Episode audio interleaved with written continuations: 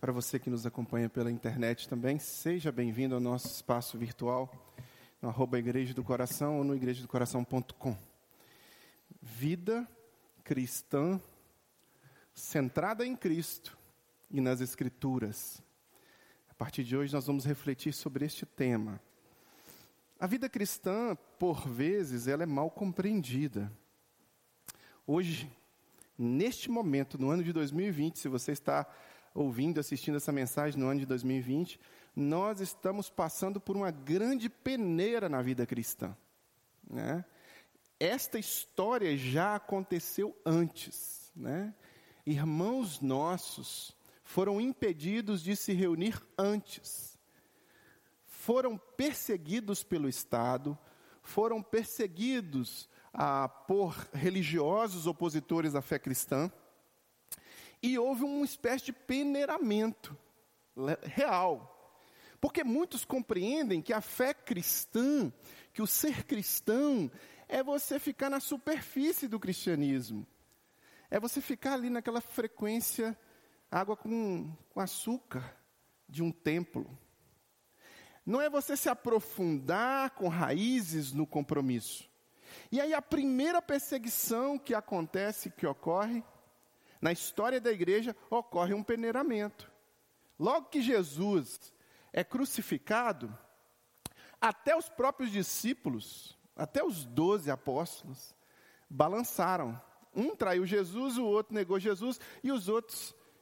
Então, a história da igreja cristã é de peneiramentos. Agora, neste momento, todas as igrejas no mundo cristãs estão passando também por um peneiramento.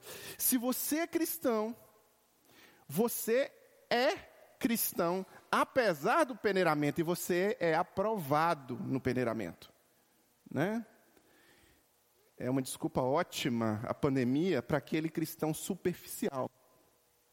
Porque agora está muito confortável eu ficar só sentado. E aí eu tenho uma ótima justificativa. Não é a mesma justificativa que eu dou para outras coisas, mas para a igreja, para o templo, eu estou com medo de pegar coronavírus. Eu estou com medo de passar coronavírus. Papo furado. Papo furado, porque esse medo de pegar coronavírus ou de passar coronavírus não existe em outras instâncias, não existe em outras realidades do tecido social. Do mesmo jeito que nós estamos indo a supermercados, estamos indo a, a, a outros espaços com máscara, eh, com aquele álcool em gel que a gente estava vendo uns vídeos na, na, na internet, o pessoal está chegando no, nos potes de café e fazendo assim agora. de tanto que está na nossa cabeça essa proteção. Do mesmo jeito, a mesma coisa, sentar de forma distanciada, igual os irmãos estão sentando aqui. Então não há desculpa. Então, se você está em casa agora, em Belo Horizonte, eu quero te convidar para vir no templo, Avenida Dom José Gaspar, número 185, bairro Coração Eucarístico. Nos reunimos 18 horas aqui. Você está convidado. Não há desculpa, não há justificativa. Não tem, porque você não está enclausurado, fechado dentro de uma gaveta, fechado. Inclusive, peço aos irmãos que orem pelo nosso querido José, né? Os irmãos conhecem o José, está aqui, ele toca um, aquele negócio, tudo, tudo, aquele negócio ali, ó. José tem frequentado a nossa igreja, tem vindo à nossa igreja. Há mais ou menos uns seis meses que eu não vejo José, porque o José se entrou em quarentena também, radical. Né? Ele ficou, mas não foi suficiente. José pegou coronavírus, mesmo dentro de casa. E está numa situação muito crítica no hospital. Então, a esposa dele, Tamires, também pegou coronavírus dentro de casa. Então, a gente ora por eles, né? Ela está bem, ela está assintomática. E ele, como eu já mandei aí no grupo, e ele está internado no hospital, eu te peço que você ore por ele. Interceda por ele, porque ele tem algumas comorbidades e está um pouco delicado. Mas hoje a notícia que eu recebi foi muito boa, foi muito animadora, que ele está recuperando, ele está melhorando. Então, continuemos em oração. Fecha parêntese. 80% das pessoas que pegaram coronavírus em Nova York estavam exatamente igual José, trancados dentro de casa. É um pouco estranho, mas não há como fugir de uma realidade que temos que adequar às nossas vidas. Então, você cristão, leia o cristianismo da forma correta. Se tem leão solto nas ruas de Roma, eu continuo sendo cristão. Se Nero está pegando os cristãos e está queimando e está colocando cristão, eu continuo com as práticas cristãs. Não, a partir de hoje, fiquei sabendo que Nero está pondo fogo nos cristãos. A partir de hoje, não congrego mais. Então você não é cristão. Essa é a realidade. É preciso entender que o cristianismo exige de nós renúncia, é prática. Exige de nós prática real. E a gente lê a vida cristã. Opa, tem um negócio aqui. Será que é o meu celular que está pegando ali? Não, né? Deixa eu tirar o. Deixa eu colocar aqui no modo avião, que talvez meu celular esteja. Isso, pronto. Então, o que, que acontece? Cristianismo é prática. Então, vida cristã, ela é prática, ela não é moda, ela não é ciência, ela não é.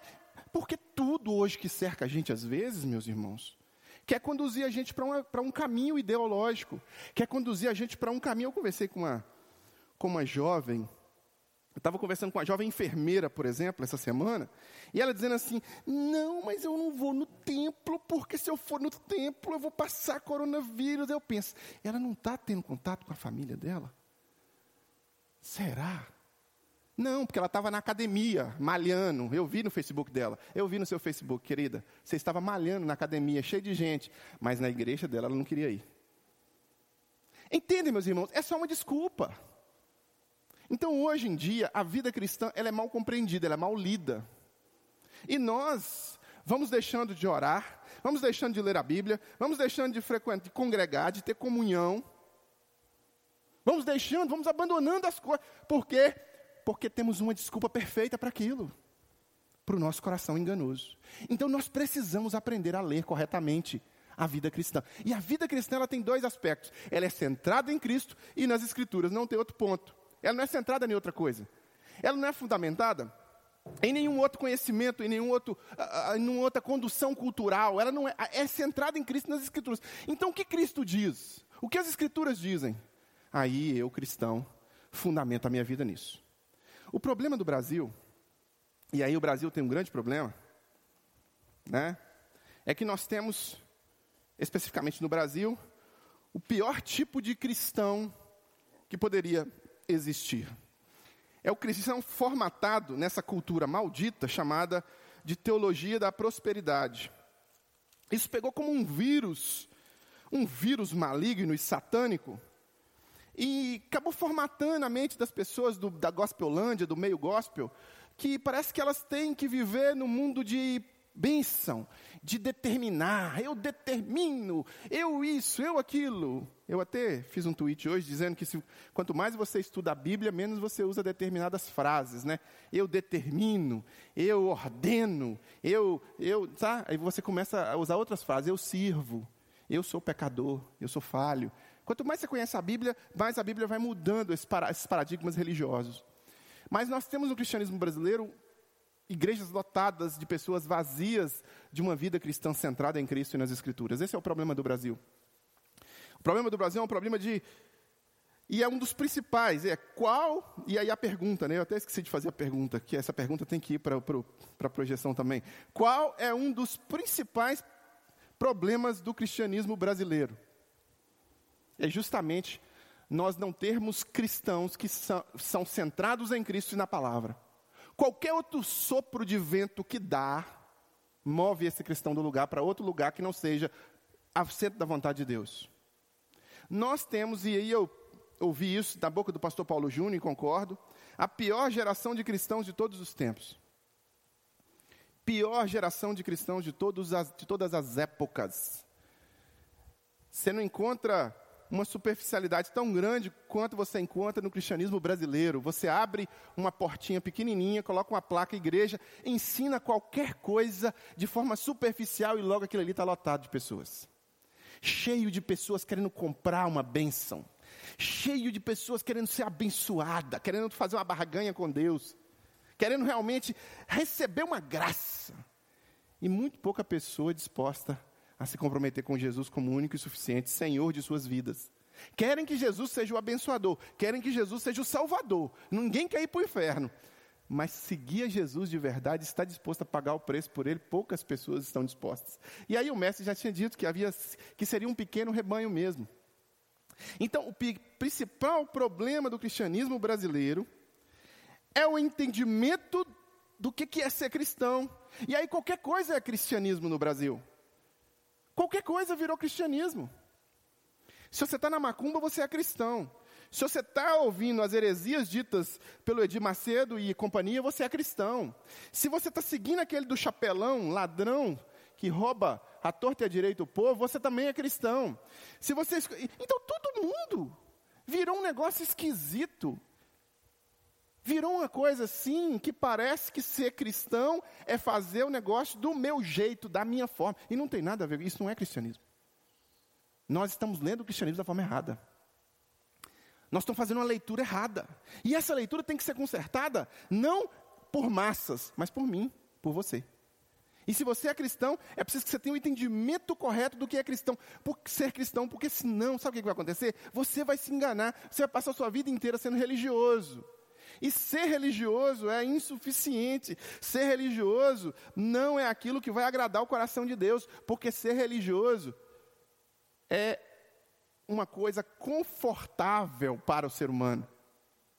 Foram os religiosos que crucificaram Jesus. São os religiosos que muitas vezes governam nações. Ser religioso não quer dizer nada. Boa parte do Congresso Nacional, por exemplo, são de religiosos. Católicos e protestantes e evangélicos. E o que, que isso muda? Absolutamente nada. Eles continuam recebendo propina, continuam. Então, ser religioso não quer dizer nada. Não quer dizer nada. Agora, ser cristão a parada é mais séria. Né?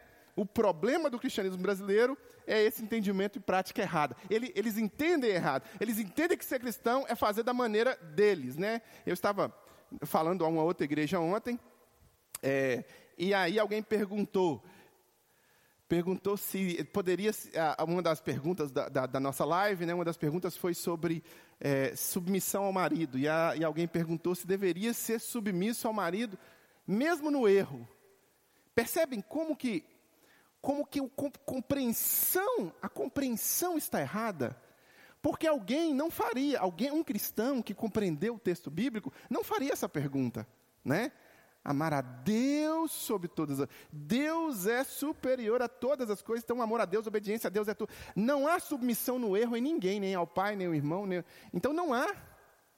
A submissão compreende o que? Compreende estar dando glórias a Deus com aquilo. Então é uma leitura superficial, é uma dúvida superficial. Percebem como que a gente lê errado, a gente entende errado, e a gente continua sendo chamado de cristão, frequentando a igreja como cristão. Talvez chegou a hora de você ser cristão de verdade, ser. Então você que me acompanha pela internet agora, seja um cristão. E para ser cristão é preciso ter duas coisas: compreensão e prática compreender o texto, compreender que a sua vida tem que ser centrada em Cristo e ter a prática da palavra de Deus. Aqui eu tenho um exemplo em Atos capítulo 8. Atos capítulo 8, versículo 26 em diante, de um religioso, um etíope, um homem que era dado à religiosidade, e que nós vamos aprender um pouco com essa experiência dele e de Filipe, aquele seguidor de Jesus. O etíope não era um seguidor de Jesus, era um religioso. Mas Filipe era um seguidor de Jesus que compreendia a palavra de Deus e a aplicação dela à luz do que Jesus havia ensinado. Atos capítulo 8, versículo 26 diz assim: Um anjo do Senhor, está na sua tela aí para você que nos acompanha pela internet. Um anjo do Senhor falou a Filipe dizendo: Dispõe-te, vai para o lago do sul, no caminho que desce de Jerusalém e Gaza. Este se acha no deserto. Ele se levantou e foi. Eis que um etíope, eunuco, alto oficial de Candace, rainha dos etíopes, o qual era superintendente de todo o seu tesouro, que viera adorar em Jerusalém, estava de volta e assentado no seu carro. Vinha lendo o profeta Isaías. Então disse o Espírito a Filipe: Aproxima-te desse carro e acompanham. Correndo Filipe, ouviu ler o profeta Isaías e perguntou: Compreendes o que lês? Entendes o que lês? Compreendes o que está lendo? Ele respondeu: Como poderei entender se alguém não me explicar? E convidou a Filipe a subir e a sentar-se junto a ele. Ora, a passagem da escritura que estava lendo era essa: foi levado como ovelha ao matadouro, e como um cordeiro mudo perante os teus tosqueadores, assim ele não abriu a boca. Na sua humilhação, lhe negaram justiça. Quem lhe poderá descrever a geração? Porque da terra a sua vida é tirada. Então o eunuco disse a Filipe: Peço que me explique, me expliques a que se refere o profeta, o profeta. Ele fala de si ou de algum outro? Então Filipe explicou, e começando por esta passagem da Escritura, anunciou-lhe a Jesus. Seguindo eles, caminham afora, chegando a certo lugar onde havia água, disse o eunuco: Eis aqui a água, que me impede que seja eu batizado? Filipe respondeu: É lícito, se crês de todo o teu coração. E respondendo ele, diz: Creio que Jesus Cristo é o Filho de Deus. Então mandou parar o carro, ambos desceram a água e Filipe batizou o eunuco. Quando saíram da água, o Espírito do Senhor arrebatou a Filipe, não vendo mais o eunuco, e este foi seguindo seu caminho, cheio de júbilo. Mas Filipe veio achar-se em Azoto, e passando além, evangelizava todas as cidades até chegar a Cesareia.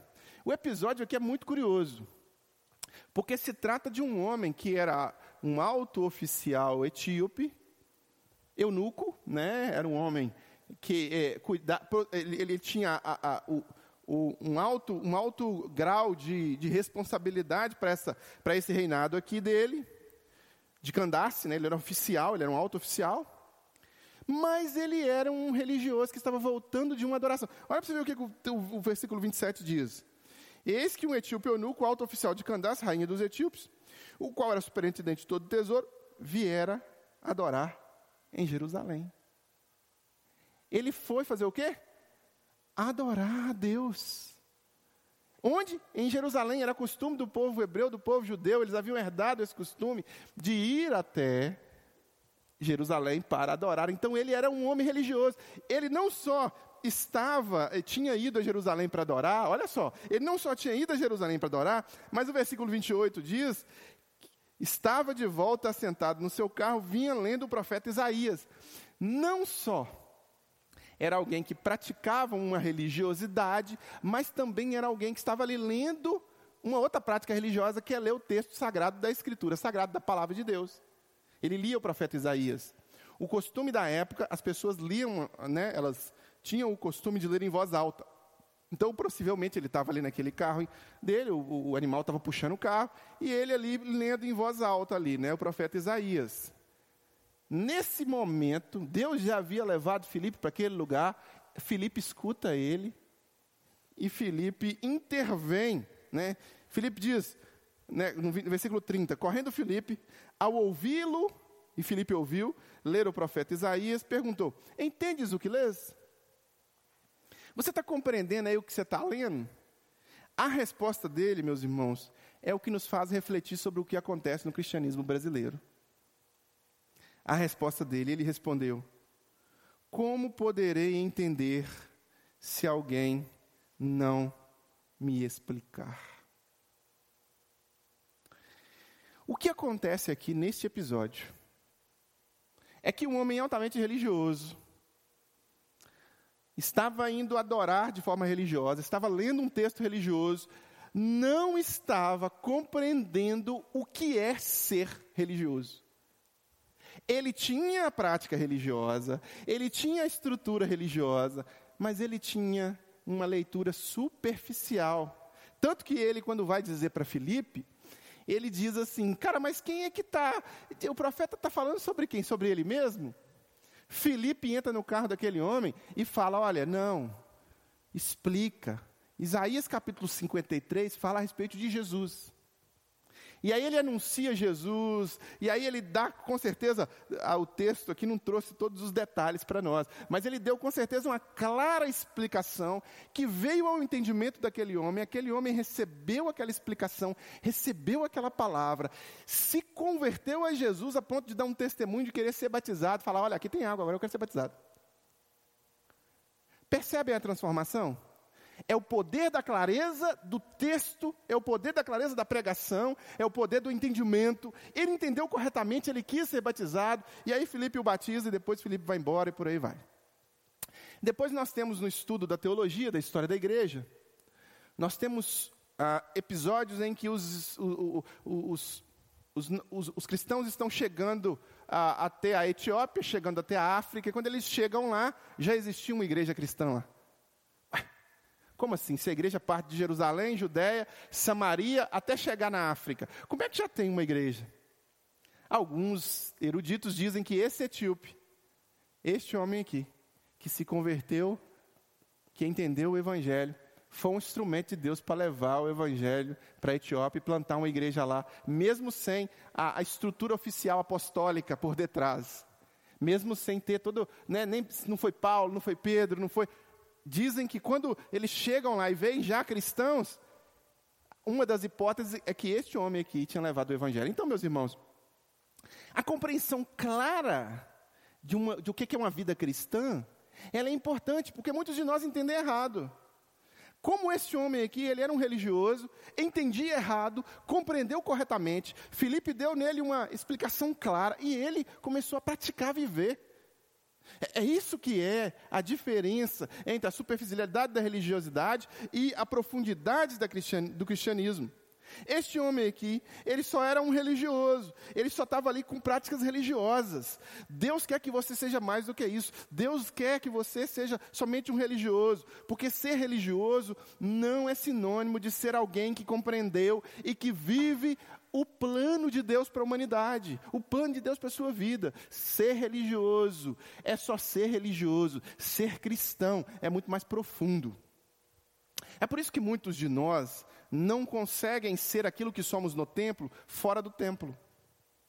É por isso que muitos de nós não conseguem compreender a clareza da direção de Deus em suas próprias vidas, mas deixam-se guiar pelo medo, deixam-se guiar pela cultura, deixam-se guiar por Satanás, deixam-se guiar pela esposa, deixam-se guiar pelo marido, deixam-se guiar pelo filho, deixam-se guiar por uma série de outras coisas, mas tem uma dificuldade imensa, profunda, intensa de se deixar guiar pelo Espírito Santo de Deus.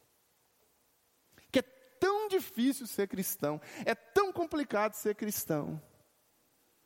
É mesmo. Se você quer ser cristão, tem que negar-se a si mesmo. Não há outra opção. E quando você nega a si mesmo, você está levando uma vida guiada por outro, não por você mais.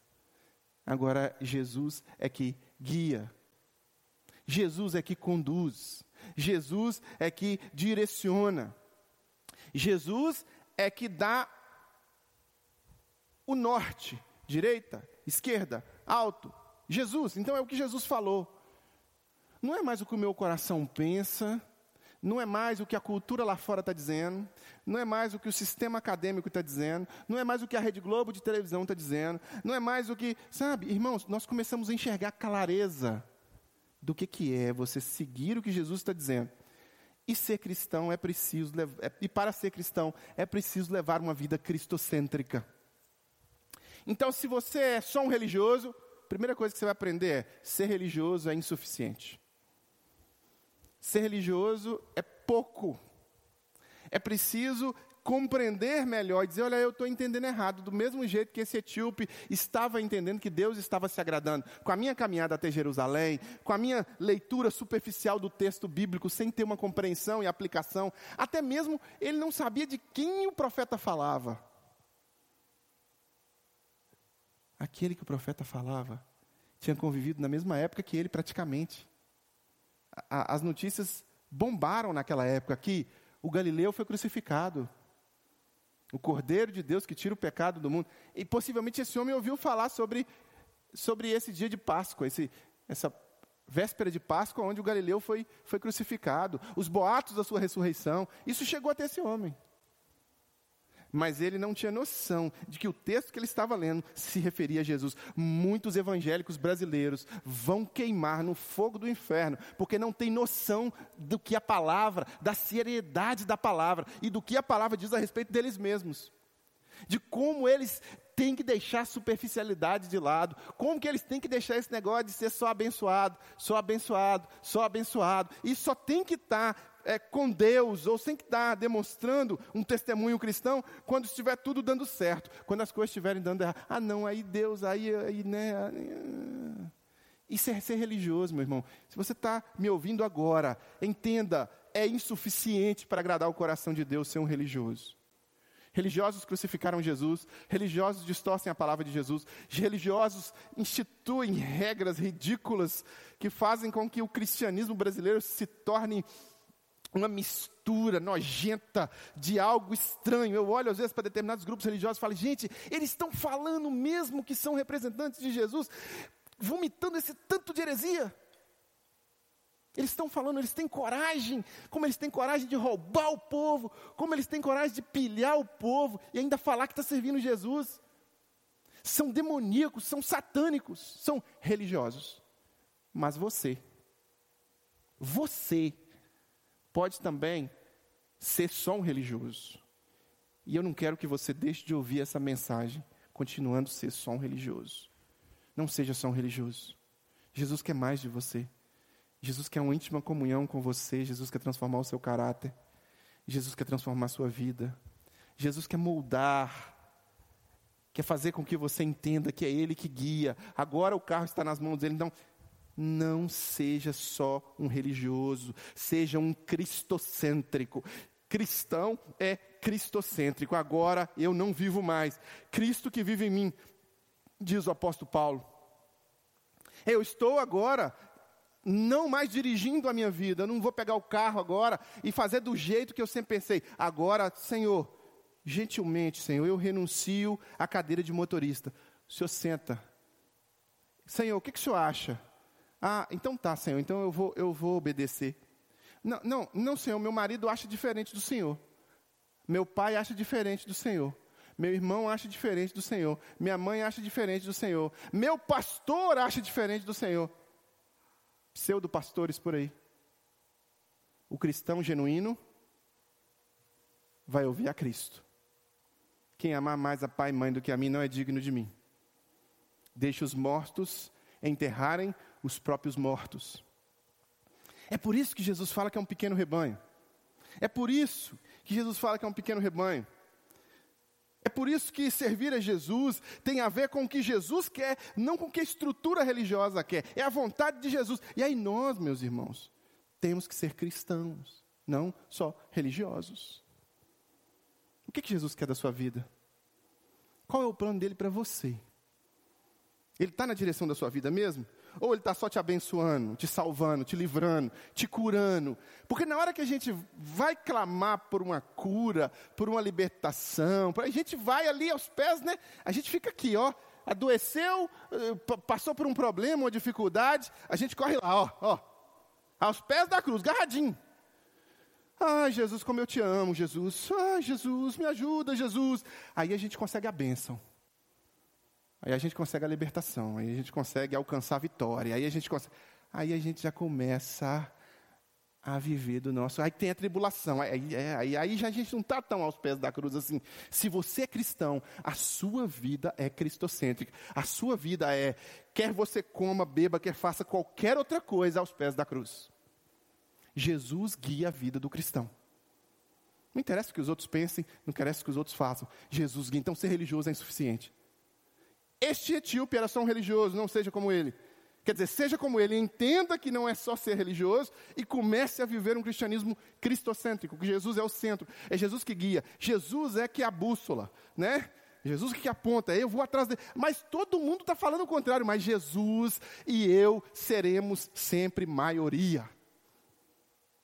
Ah, estão me chamando de quadrado. Ah, estão me chamando de retrógrado. Ah, estão me chamando de fascista. Ah, estão me chamando de nazista, de taxista, de isso, daquilo, daquilo outro. Eu e minha casa serviremos ao Senhor. Jesus é que vai guiar a minha vida. Não interessa o que o mundo pensa, o mundo está errado. Não interessa o que o mundo pregue, o mundo está errado. Cristo deve ser a vida do cristão. E quando eu digo mundo, eu estou dizendo mundo evangélico também. Né? Falar nisso até tem uma loja chamada Mundo Evangélico, mas não tem nada a ver com ela não. É o mundo evangélico, é a estrutura religiosa evangélica. Uma outra coisa que a gente pode aprender é que é preciso que entender o texto bíblico é fundamental, é por isso meu povo perece por falta de conhecimento. Errais não conhecendo as escrituras. Os tessalonicenses eram menos nobres do que os bereanos, porque os bereanos examinavam as escrituras, conferiam, Ah, então, o Charlie está falando isso? Deixa eu ver no texto bíblico. Ah, tá. Tá entendido, é isso mesmo. Ah, o que? O, o jornal falou isso? Não, mas Jesus falou diferente. Não, não. Ah, mas a cultura está falando isso? Não, não, não, não. Não vos conformeis com a cultura. Ah, mas o Bereano fazia isso. É isso que o cristão tem que fazer. É, é, é entender, é, é, é, se alimentar do texto bíblico e permitir que o texto bíblico seja o, o, fundamento. Então, você tem o centro que é Jesus e você tem o fundamento que é a palavra de Deus. A palavra de Deus deve ser o fundamento. Hoje em dia nós temos religiões que estruturam as práticas delas em outros textos que não esse. Né? A religião romana, por exemplo, a Igreja Católica, ela fundamenta todo o seu ensinamento, não é no texto bíblico, é no catecismo, que é um livrão grossão, muito mais grosso do que a Bíblia. Os mormos fundamentam em Pérola de Grande Valor, Doutrinas e Convênio, Livro de Mormon. Os espíritas fundamentam em uh, o Evangelho segundo Allan Kardec e outros literaturas. Mas o texto bíblico, o texto sagrado, vai sendo colocado por escanteio. Inclusive nos púlpitos nas pregações, quando um pastor levanta, por exemplo, um pseudo-pastor, bispo, como Edir Macedo, por exemplo, levanta e fala assim, que ele é a favor do aborto, porque se tiver aborto, uh, vai ter uma diminuição da pobreza, porque aí a mulher po pode abortar à vontade, conforme ele defende. Você pode olhar e falar, está aí um falso profeta, diferente do que está aqui no texto sagrado. Seja anátema. Está aí um ensinamento que não tem a ver com o texto sagrado. Está aí um ensino de falso profeta. Mas para isso é preciso que a sua vida seja fundamentada. Então, entender o texto bíblico é fundamental. Entender o contexto bíblico, e para entender você tem que estudar.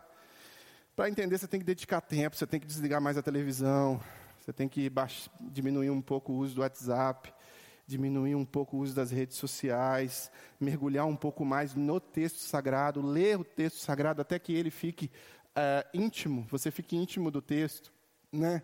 até que você consiga até citar, encher a sua cabeça de dúvidas. Como que você sabe que uma pessoa, todas as pessoas que eu tenho acompanhado mais de perto, com relação ao texto sagrado, eu sei que elas estão ah, estudando, estão lendo, baseada nas dúvidas que elas têm.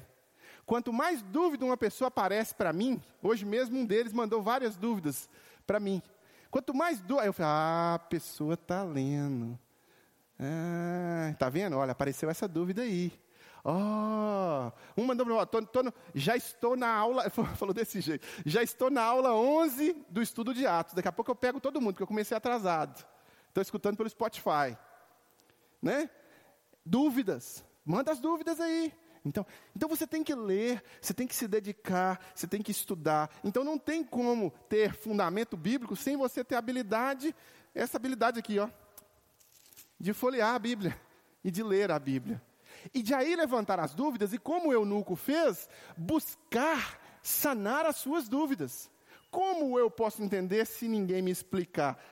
É para isso que Deus convoca pessoas responsáveis pelo zelo com a sã doutrina. É por isso que foi apóstolos chamados, pastores e mestres são chamados. É porque uma igreja seja uma escola. É por isso, meus irmãos, entendam. É por isso que Satanás quer afastar você da comunhão com os santos. Porque afastando você da comunhão com os santos, afasta com você desse fogo que pega constantemente 40% dos nossos irmãos cristãos, segundo o Instituto Barna, 40% já deixaram de assistir às lives de suas igrejas. Já deixaram de assistir às lives das suas igrejas. Por quê? Porque tem outros compromissos naquele mesmo horário. Às vezes, eu assisto depois. 40%, você sabe o que é isso? A cada mil pessoas, 400 cristãos. A cada mil cristãos, 400 cristãos já estão se afastando dessa exposição ao que é bíblico, à influência, à troca, à comunhão, e já não estão mais assistindo, nem se expondo ao conhecimento bíblico, nem à pregação bíblica. A cada mil pessoas, 400 já. Então é interessante, fica em casa, hashtag, fica em casa, não vem não, fica em casa, desconecta-se do corpo. Não, meus irmãos, nós temos que estar juntos, conectados, e não permitir que esta brasa que queima no nosso coração se afaste da fogueira, porque se afastar, você vai virar carvão. Essa é a verdade bíblica. Se eu corto esse dedo aqui e desconecto esse dedo do corpo, capítulo 12, 13 e 14 de 1 Coríntios traz uma ilustração muito boa sobre essa questão do corpo. Desconectei. Esse dedo vai necrosar, apodrecer, começa a feder e não vai ter vida de novo. Então, não deixe de estar conectado, porque conectado facilita esse, sabe? Fluir de um para o outro, uns aos outros. Entenda o texto bíblico com um contexto de comunidade de vivência cristã. É assim que a gente entende o texto bíblico. Porque a gente tem muitas dúvidas, por exemplo. Eu poderia chegar aqui à frente e dizer: olha, as irmãs, a partir de hoje, elas estão proibidas de cortar o cabelo. Acabei de criar essa regra, sou o pastor aqui, eu que mando nesse negócio. E eu tô. Chega, porque aqui na Bíblia está dizendo que não pode cortar cabelo. Viu, Beth? Chega de cortar cabelo. E o seu, Enes? Nada de cortar, porque aqui, o apóstolo Paulo está falando, eu poderia ensinar uma bobagem dessa aqui à frente. Mas aí os irmãos que têm comunhão com o texto bíblico, que entendem a palavra de Deus, vão dizer: Ô oh, pastor, o senhor está delirando. Não viaja, não, pastor. O senhor fumou maconha? O que foi, pastor? O que aconteceu? O senhor bebeu antes de pregar? A Bíblia tem um contexto escrito disso aqui, pá, pá, pá, pá, pá, pá, pá. E aí eu serei exortado a não ensinar heresia. Mas sabe o que, que acontece? Quando os cristãos não leem o texto bíblico, qualquer um que vem aqui à frente ensinar bobagem, a bobagem pega. Eu quero ter ovelhas que me questionem se eu ensinar bobagem, porque eu não quero ensinar bobagem. Eu quero ter pessoas que estejam de fato me confrontando se eu chegar a ensinar umas heresias, umas bobagens dessa. Porque eu quero ensinar dentro da palavra de Deus. E aí, meu irmão, você praticamente precisa entender o texto. Entender que o texto bíblico é fundamental. A, a, base é o texto bíblico. Base é o texto bíblico e Jesus é o centro da vida cristã. Não há outra realidade. É base texto bíblico, Jesus é o centro da vida. É esse, a maior dificuldade do povo evangélico reside nessas duas coisas. Um povo, uma geração de pouca leitura, nós não lemos muito, eu sei que os, os, os, maiores leitores que nós temos hoje são os grupos cristãos, né? porque na igreja você é incentivado a ler. Ler um livro de um autor, ler a palavra de Deus. Eu sei que os grupos cristãos eles leem muito, muito, mas muito mesmo. Tanto que vende muito livro. A indústria é, a bibliográfica né, de venda de livros cristãos, ela ela ela está em top one. Assim. O segundo livro mais vendido depois da Bíblia são, segundo, é de autores cristãos. E primeiro é a Bíblia. então, nós cristãos temos o costume, e você tem que ter, tem que cultivar no Brasil, e aí eu estou falando mais do Brasil, o hábito de ler a Escritura, de, de, sabe, guardar no coração, entender o texto bíblico. Quando os meninos lá em casa chegam com uma dúvida para mim, e eu fico assim, puxa vida, que, como é que eu fico feliz? Eu falo, olha, significa que o Cauã leu significa que o Herbert leu. É, é, meus irmãos, você tem que. Qual foi a última vez que você que está me ouvindo agora, que você que está ouviu, leu o texto bíblico? Ah, pastor, eu eu li ontem. Ah, pastor, eu li semana passada. Pastor, eu li domingo passado quando você abriu o texto e leu. Aí eu li com você tem alguma coisa errada, é preciso ler diariamente, é preciso fundamentar, é preciso entender, é preciso ter intimidade. Então, esse, esse texto aqui de Filipe Eunuco, por exemplo, se você ler ele dez vezes, você vai familiarizando mais com ele, aí você extrai daqui uma profundidade de conhecimento, coisas que você não viu, você enxerga de novo. Eu vou ler o texto de novo, olha, um anjo do Senhor falou a Filipe, uai, peraí, aí eu descobri outra coisa. Então Deus falou para Filipe ir para um lugar, foi Deus que mandou Filipe para lá. Olha, eu não tinha visto isso na primeira leitura, agora eu vi de novo. Oh, mas peraí. Aí você vai. É, irmãos, o problema do brasileiro é a superficialidade com relação ao texto bíblico e a superficialidade com relação à pessoa de Jesus. Nós queremos ser abençoados, nós queremos uh, ter a nossa, a nossa graça, mas nós queremos ser uh, religiosos. E aí eu quero fazer um desafio para você que está ouvindo. E eu não estou muito interessado em. Eu não, eu não tenho nenhum interesse, nenhum. Eu não tenho nenhum, eu tenho zero, zero. Nunca tive nenhum interesse ah, em agradar o coração de ninguém. Não quero que você goste de mim, não quero que você ache, me ache bacaninha, não quero que você. Mas eu tenho um profundo interesse e fui chamado para viver uma vida ministerial focada nesse interesse, de que você seja confrontado com a verdade da palavra e de quando nós chegarmos, quando chegar a nossa hora, você também vai estar lá no céu, porque você foi um cristão que foi digno de ouvir de Jesus, servo bom e fiel, entre no gozo do teu Senhor. Eu quero, eu quero que cada um de nós esteja lá com o Senhor. Mas para isso acontecer, é preciso que a gente coloque no lixo aquilo que é lixo. E é preciso que a gente se entregue à verdade da palavra de Deus. E a verdade é, sem uma vida cristocêntrica, fundamentada na palavra, uma hora para tomar água, Moisés, fundamentada na palavra e cristocêntrica, não há possibilidade de estar no céu. Não há possibilidade, não. Se você não passar por Jesus, se a sua vida não for cristocêntrica, você pode ser o melhor batista, o melhor batista. Aquele batistão, aquele presbiterianão, você pode ser. Mas você vai ouvir Apartai-vos de mim, maldito, pelo lago que arde com fogo e enxofre, porque eu nunca te conheci. Então, meu irmão, minha irmã, em nome de Jesus, Reflita sobre a sua condição espiritual hoje. Reflita sobre a sua vida espiritual hoje. E diga para você mesmo: eu terei uma vida cristocêntrica. Eu terei uma vida fundamentada na palavra. E não só no contexto gospel. Mas eu vou aprender com a palavra. Vou deixar a palavra guiar a minha vida. E eu vou deixar Jesus dirigir os meus passos. Feche seus olhos, curve sua cabeça. Este é o desafio que eu quero deixar e que Deus me incomodou para deixar para cada um que me ouve agora nesse momento. Pai, em nome de Jesus, oramos ao Senhor agora, debaixo da submissão à voz do Teu Espírito Santo, e te pedimos, ó Deus, que fale aos nossos corações. Deus, em nome de Jesus, queremos servi-lo. Queremos, ó Deus, ter uma vida cristocêntrica, centrada em Cristo, fundamentada na palavra de Deus, e que isso seja a nossa realidade. Não queremos ser somente religiosos, Queremos ser servos do Deus Altíssimo, escravos de Jesus, aqueles que servem, que são realmente submissos à Sua voz. Pai, em nome de Jesus, se porventura alguém me ouve agora e entende que precisa dar um passo a mais, que o Teu Espírito Santo faça a obra que esta pessoa que me ouve agora dê um passo a mais e diga: olha, eu terei uma vida centrada em Jesus, eu terei uma vida fundamentada na palavra, e nada, nada, nenhum vento que soprar, nenhuma ideia contrária a isso vai me mover de estar fundamentado nessas verdades. Eu vou ser um cristão que vai realmente estudar a palavra de Deus, ler a palavra de Deus, memorizar a palavra de Deus, estudar decorar, fazer o que for, eu vou, eu vou comer o texto bíblico, eu vou ouvir o que Jesus está dizendo, eu vou deixá-lo guiar o carro da minha vida, eu vou, Deus, que essa seja a nossa realidade.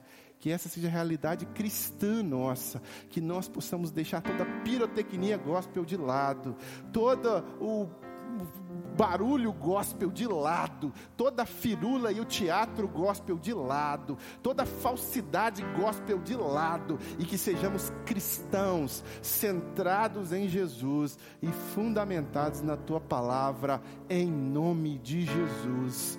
Amém e amém. Meus irmãos, para você que nos acompanha pela internet agora, nós estamos encerrando essa parte com você. Que Deus te abençoe, que Deus seja com você. Se você tomou alguma decisão durante essa nossa reflexão, envie um e-mail para a gente, ore por mim, arroba igrejadocoração.com. A gente quer orar por você, a gente quer ajudar você também a ser um cristão cada vez mais centrado em Cristo e fundamentado na palavra de Deus. Se você quiser contribuir com a Igreja do Coração, está na sua tela aí, existem formas de você dar o seu dízimo, dar a sua oferta.